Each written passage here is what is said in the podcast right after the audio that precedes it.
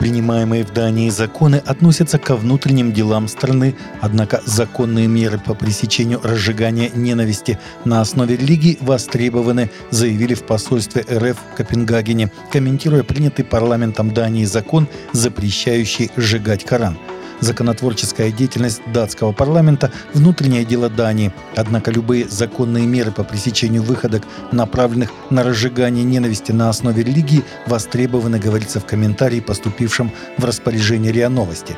Ранее агентство «Фронтпресс» сообщило, что парламент Дании принял закон о запрете сожжения религиозных текстов, тем самым запретив акции сожжения, в том числе Библии и Корана.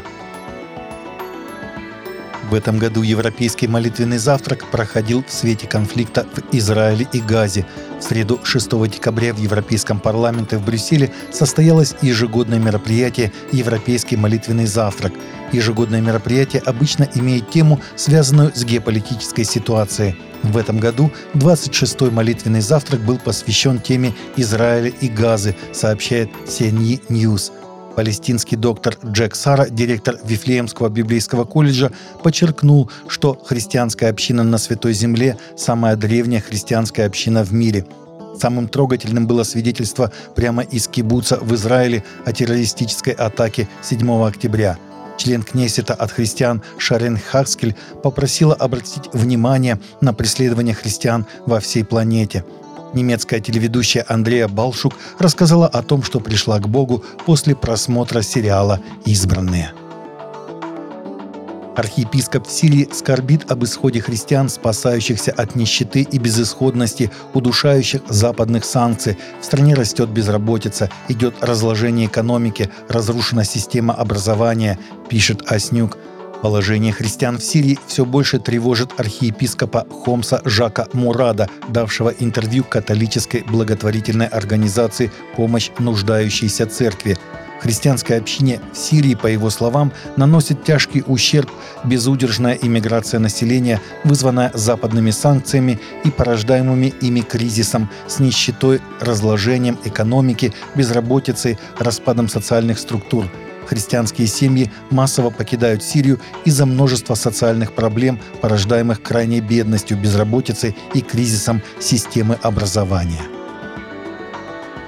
Министерство внутренней безопасности США выпустило руководство, помогающее церквям повысить безопасность своих святилищ, поскольку нападения на молитвенные дома, похоже, участились. Опубликованный в среду документ «Цели обеспечения физической безопасности для религиозных сообществ» содержит набор методов обеспечения безопасности, которые конгрегации могут применить на обеспечение правильного баланса между безопасностью и доступностью – целью обеспечения безопасности представляют церквям, синагогам, мечетям и другим религиозным учреждениям экономически эффективные, доступные и легко реализуемые стратегии для повышения их безопасности и снижения риска для их общин, заявили в министерстве.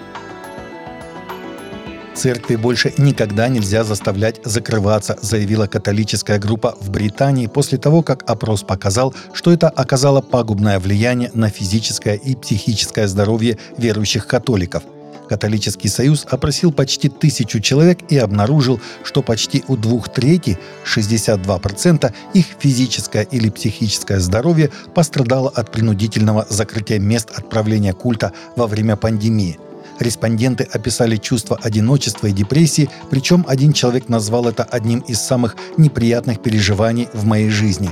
Другой описал ощущение, что «мне не хватает части меня».